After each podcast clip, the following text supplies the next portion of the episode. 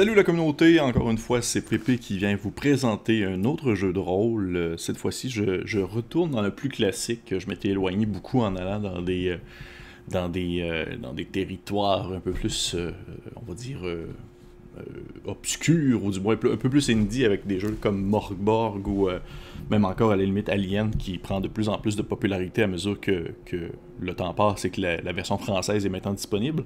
Mais cette fois-ci, par contre, je voulais vraiment prendre le temps de venir vous présenter quelque chose que, euh, j'aime beaucoup, que en fait, qui a une place particulière dans mon cœur, même si cette place-là a évolué avec le temps et que c'est devenu, on va dire,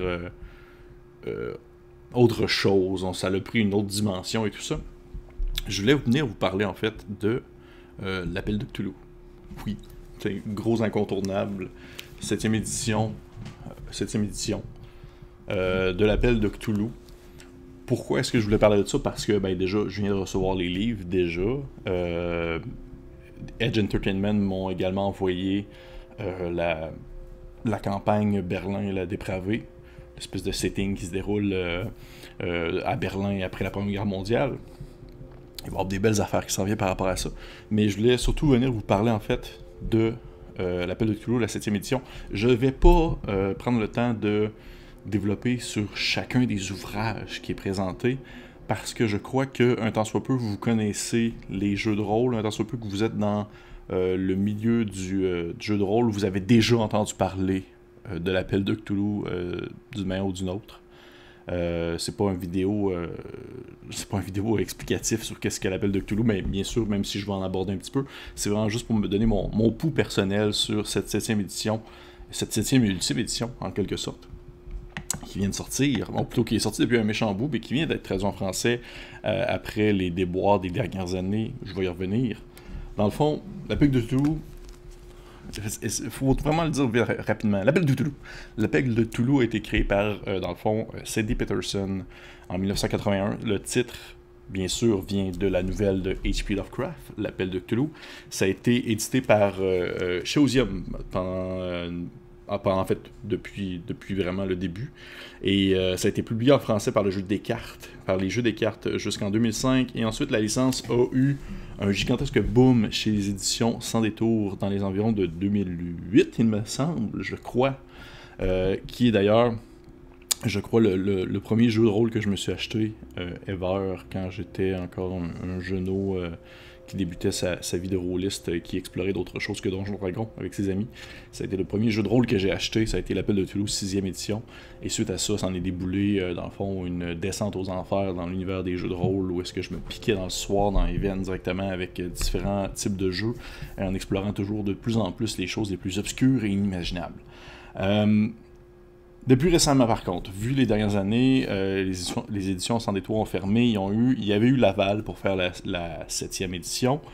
Euh, malheureusement, ben, malheureusement, on s'entend, c'est tout dépendant où est-ce qu'on se situe par rapport à cette histoire-là. Bref, les éditions Sans détour euh, ont fermé et la licence a été reprise par Ed Enter- Entertainment qui ont décidé d'y aller avec, disons, une traduction plus, plus telle quelle de la version anglaise. Parce que les éditions Sans détour adaptaient, si on veut, euh, la version anglaise à leur propre version française. Ils prenaient ça puis ils faisaient tout autre ouvrage, tout autre visuel, toute autre approche, tout en gardant bien sûr les mêmes règles.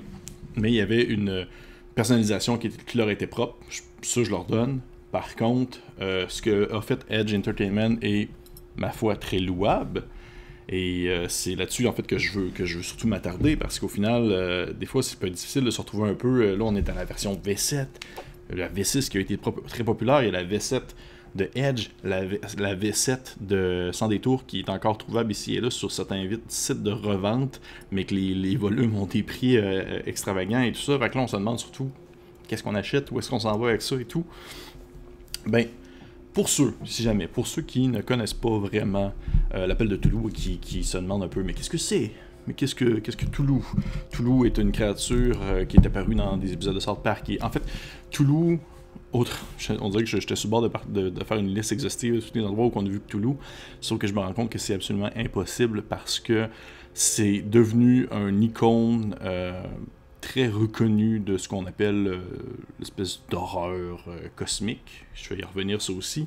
Mais c'est un icône qui va dans, disons, qui a vraiment été popularisé dans plusieurs ouvrages, dans plusieurs livres, dans plusieurs œuvres de fiction, autant au cinéma, à la télévision, en littérature, en BD, limite en jeu de rôle. Il existe beaucoup d'autres compagnies parce que maintenant que les œuvres de Lovecraft sont rendues un bien public, euh, dans le domaine public, il y a beaucoup d'autres compagnies qui sont lancées aussi dans leur propre version euh, du mythe, que ce soit Trail of Toulouse, Dark Toulouse, euh, Mythos, quelque chose que j'ai oublié le nom, Ashton Toulouse.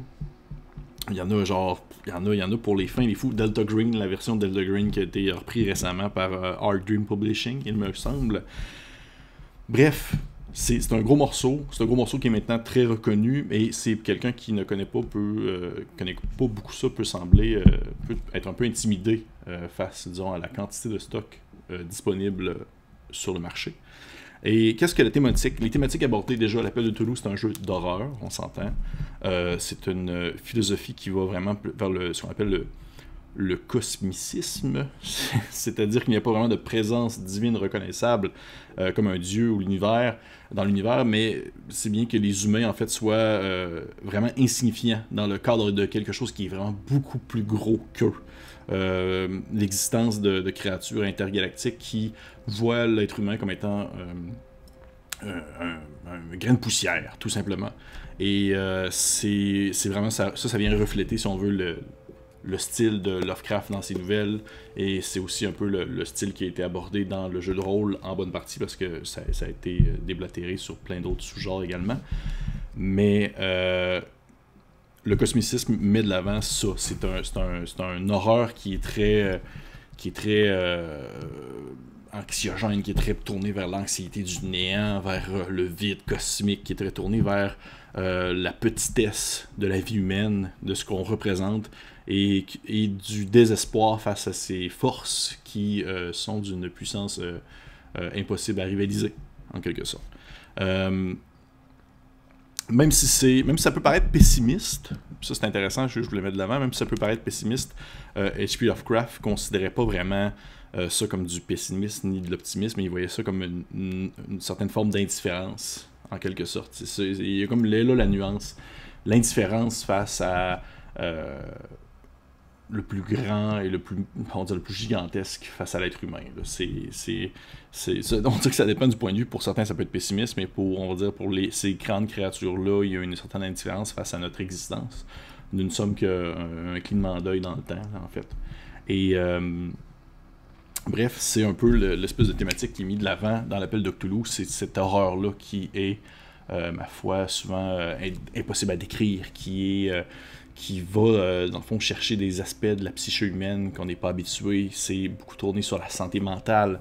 C'est dans les thématiques. C'est très historique aussi. Ça, c'est, je pense que c'est une des choses qui m'a le plus, on va dire, euh, marqué lorsque j'ai commencé à jouer. C'est que le cadre de base se veut euh, les années 20, les années folles. Un moment charnière, si on veut, dans l'histoire où il y avait plein de, de nouvelles possibilités, autant professionnel que social et, que, et aussi expérimental. Il y avait plein de, de, sciences qui, qui, qui, étaient poussées vers l'avant, qui allaient vers d'autres, d'autres fronts.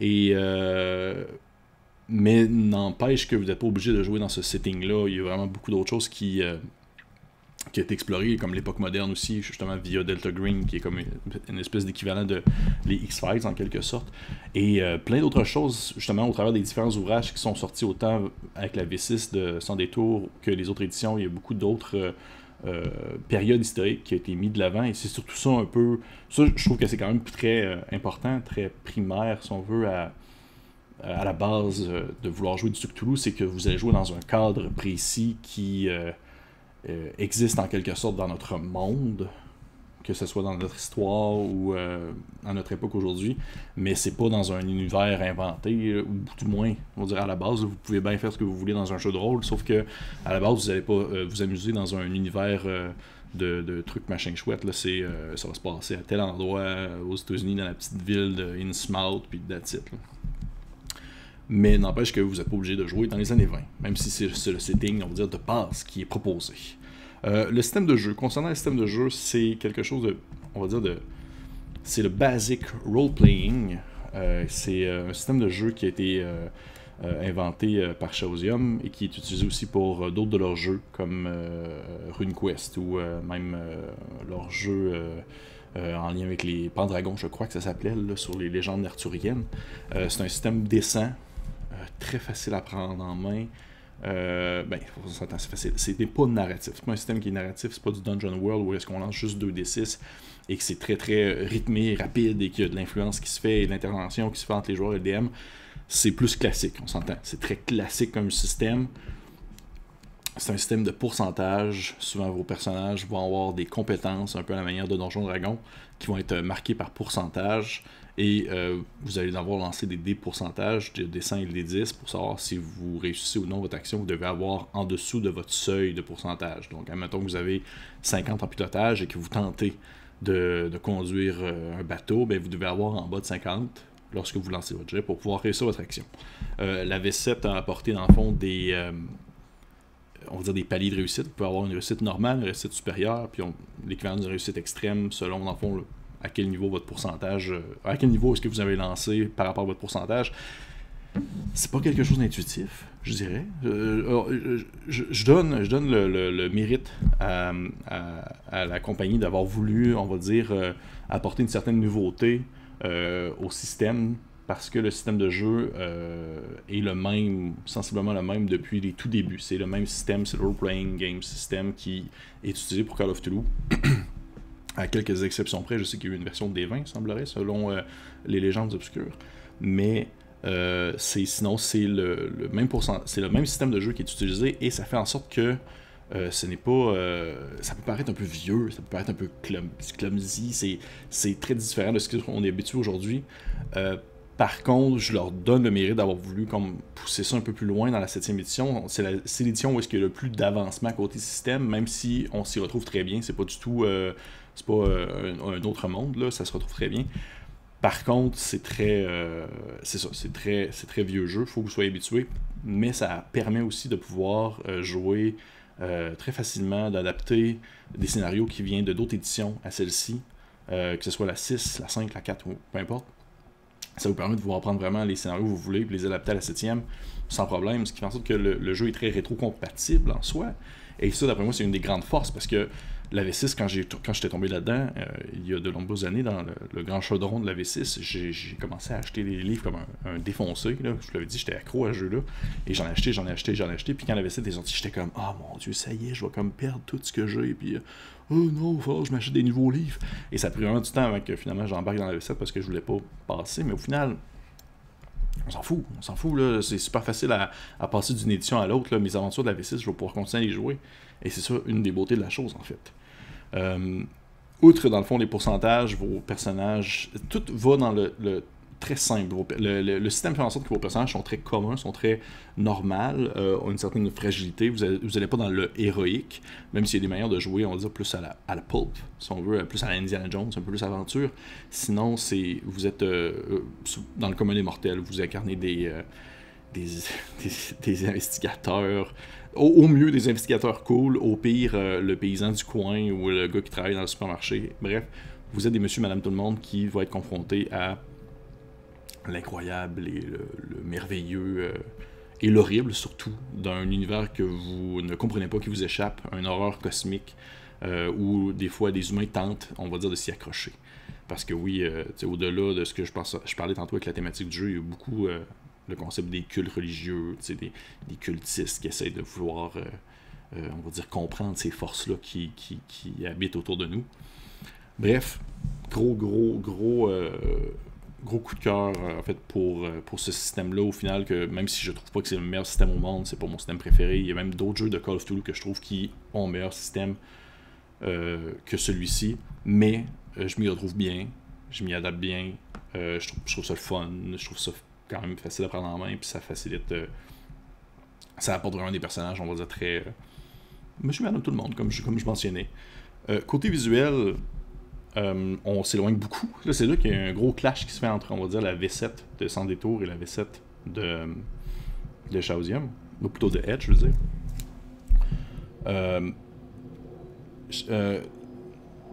Sans Détour avait des images, surtout noir et blanc, des encadrés, tout ça. Euh, la version de Edge est colorée. Le, livre est de toute beauté. Il y a vraiment des, super beaux dessins qui, tapissent en fait l'ouvrage euh, à gauche à droite. Des encadrés, des changements de pages qui sont euh, des pages au complet qui sont au lieu d'être blanches ou disons de couleur, des changements de chapitre avec genre, vous voyez ça là. T'sais, bref, il y a. Euh, je, je, préfère le visuel de Edge Entertainment à celui de Sans Détour. Par contre, ce que je pourrais dire euh, concernant, on va dire, le, celui de Sans Détour, j'aimais beaucoup leur mise en place, leur mise en, leur mise en page, si on veut, des scénarios qu'ils écrivaient parce que je trouvais que c'était vraiment très bien expliqué. C'était explicatif de A à Z avec euh, un résumé, les acteurs importants du scénario, les différentes thématiques sont mises de l'avant et tout ça. Alors que euh, dans celui-ci, du moins pour l'instant, euh, c'est moins, moins décortiqué. C'est plus décrit en, en, chapitres avec des longs paragraphes et tout. Je trouve que c'est moins pris en main à ce niveau-là. Mais outre ça, je trouve que le, visuel de cette nouvelle édition-là de Edge est comme c'est super beau, c'est vraiment un super beau livre. Concernant ma critique en soi, c'est quasiment la même chose que la sixième édition, à quelques exceptions près, comme je disais. Ils ont incorporé des nouvelles règles euh, qui sont faciles à implanter d'une édition à l'autre, euh, comme par exemple justement le pourcentage, on dire les différents paliers de réussite. Euh, mais outre ça, on s'y retrouve. C'est vraiment, si vous avez un temps soit peu joué à l'appel de tout, à la V6 ou aux autres éditions précédentes, vous n'allez pas euh, être renversé de votre, sur votre chaise devant, dans le fond, ce que offre euh, la 7 édition de Edge Entertainment. recommandation pour qui? Pour les fans du genre, pour les fans de l'horreur. personnellement, c'est là que je tombe dans mon gros bout très personnel. La Belle de Cthulhu est comme, on va dire, c'est mon gros dada depuis que je suis vraiment, euh, depuis que je suis retombé à deux pieds dans le monde du jeu de rôle. Euh, la V6, justement, je l'ai, je l'ai, je l'ai, bon, je l'ai utilisé au point de la, de la, défaire. J'ai, j'ai décortiquer l'ensemble de, ces livres-là. Et euh, comment je pourrais dire ça? Je trouve que c'est comme un, couteau à double tranchant. Autant je suis content de voir la popularité que je apporte, autant je trouve que ça fait en sorte que Cthulhu perd de son mystère en quelque sorte, perd de son un aspect euh, euh, étrange, oh, découverte dans l'ombre, l'inconnu. À mesure que le, jeu prend de la, popularité, à mesure que Toulouse, cette icône culturelle, devient de plus en plus mis de l'avant, si on veut, sur, euh, dans différents jeux, différentes fictions, je trouve que ça perd un peu de sa saveur face à l'inconnu, face à l'horreur qu'on a de la difficulté à décrire et tout. Et pour ma part, c'est vraiment quelque chose que malheureusement, c'est ça me fait décrocher un petit peu. Par chance, je, je me permets de, dire que je, je prends ce jeu-là, puis je l'adapte vraiment à la manière que je veux. Je prends Toulouse et je, fais ce que je veux avec. Au final, je vais twister le mythe, je vais l'adapter, je vais le prendre comme je veux. Puis, il y a même des gens qui vont dire euh, Oh, mais au final, vous savez, dans le mythe de Toulouse, certaines choses ne peuvent pas. Je m'en fous, je le prends comme je le veux, puis je le change, puis euh, je, fais le jeu que, je veux au final avec euh, mon mythe à moi, en quelque sorte. Et je suis vraiment content parce qu'au final, avec mes livres de la 6 édition, comme je peux vous montrer là, j'ai des terrains de jeu à n'en plus finir, que ce soit dans une université au Kenya, euh, à Londres du 19e, siècle, ce qu'on appelle Toulouse Gaslight, ou euh, même encore, qu'est-ce qui soit, j'ai d'autres, ben, dans le plus classique Innsmouth.